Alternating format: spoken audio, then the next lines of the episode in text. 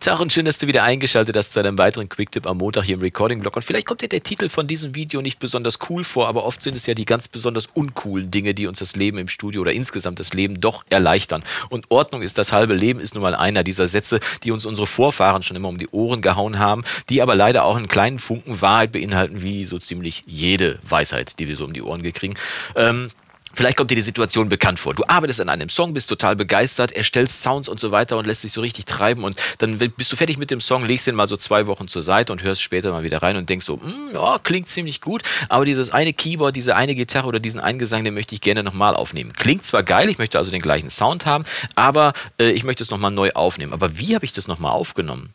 Blöd, wenn du keine Notizen gemacht hast. Früher im Studio wurden immer Notizen gemacht. Da wurde das komplette Studio-Pult äh, aufgeschrieben, das Outboard, alles wurde aufgeschrieben, weil es ja damals kein Total Recall, also keine totale äh, Wiederholbarkeit aller Einstellungen gab. Also musste man alles notieren, aufstellen, aufschreiben und dann wegheften, damit man das später wieder rausholen konnte, falls der Künstler weiterarbeiten wollte. Wir können heutzutage mit unseren digitalen DAWs natürlich sofort Total Recall machen. Wir rufen einfach die Session wieder auf und dann äh, funktioniert das auch alles sofort wieder. Nur äh, wenn wir nicht wissen, wie wir den Sound aufgenommen haben, hilft dir das beste Total Recall nicht. Also wäre es gut, sich Notizen zu machen. Die brauchst du natürlich nicht in Papierform machen, sondern in den modernen DAWs geht das natürlich völlig einfach in der DAW selbst, DAW selbst und wird natürlich auch direkt mit der Session abgespeichert. Aber wo? Ich bin hier gerade in Logic. Ich zeige dir aber gleich auch, wie es in Studio One noch geht. Äh, in Logic ist es relativ simpel. Ich habe diesen Song gemacht und habe da ein bisschen dran rumgearbeitet, spontan einfach mal ein bisschen rumgespielt mit äh, Reamping. Das heißt, ich habe auch mit Mikrofonpositionen, mit verschiedenen Boxen gespielt. Und wenn ich in zwei Wochen diesen Song wieder aufmache, dann werde ich mich definitiv definitiv nicht daran erinnern, wie ich das gemacht habe. Wir hören mal kurz rein.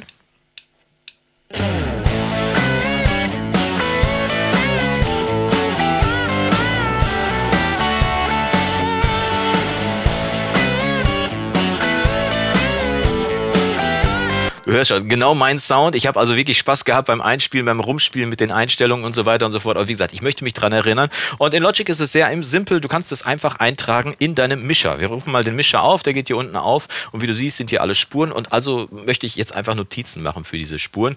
Und äh, wie geht das? Ganz einfach, hier oben gehst du auf Ansicht klickst da drauf und kannst dann hier etwas weiter unten Channel Strip Komponenten auswählen. Und wenn du die auswählst, geht es hier rüber ganz nach unten und da gibt es Notizen. Und wenn ich da drauf klicke, das mache ich jetzt einfach mal, bupp, dann siehst du, dass hier unten jetzt schon was aufgegangen ist. Da ist nämlich ein weiteres Feld unter jeder Spur aufgegangen und da kann man ganz locker mal reinklicken und reinschreiben, was einem so zu dieser Spur einfällt. Also in diesem Fall habe ich zum Beispiel, nehmen wir mal ein anderes Feld, damit ich das ein bisschen besser erklären kann, dieses hier zum Beispiel, habe ich hier reingeschrieben, Tele. Ich habe mit der Telecaster eingespielt.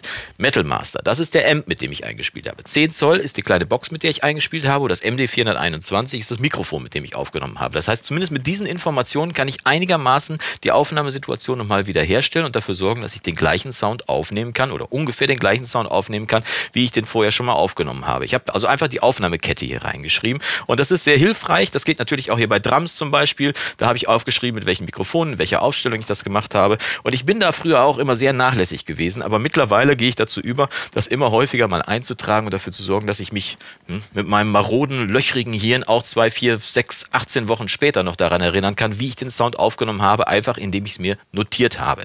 Ich habe versprochen, dass ich es auch in Studio One zeige. Das habe ich hier parallel auf der linken Seite offen. Dann nehme ich, nehme ich, nehme ich nämlich gerade meine Sprache mit auf. Und wenn du hier auf der linken Seite von Studio One bist, äh, da gibt es dieses i. Und wenn du da drauf klickst, den Inspektor, dann gehen hier zu Spurinformationen auf, wie Tempo, Time Stretch und so weiter und so fort. Und etwas weiter unten kannst du runterscrollen, gibt es dieses kleine Zeichen und wenn du da drauf klickst, zack, geht ein weiteres Fenster auf und da kannst du zu jeder Spur Notizen hinterlegen, zum Song Notizen hinterlegen. Das geht also auch in Studio One und es geht sicherlich auch in deiner DAW, wenn die nicht Studio One oder Logic Pro X ist. In Cubase, Reaper und Pro Tools natürlich auch. Du brauchst also kein Papier, papierloses Büro ist möglich, auch mit einer modernen DAW. Ordnung ist das halbe Leben Leben und hilft uns auf jeden Fall weiter, wenn man sich mal ein paar Wochen später wieder daran erinnern will, wie die Session eigentlich funktioniert hat.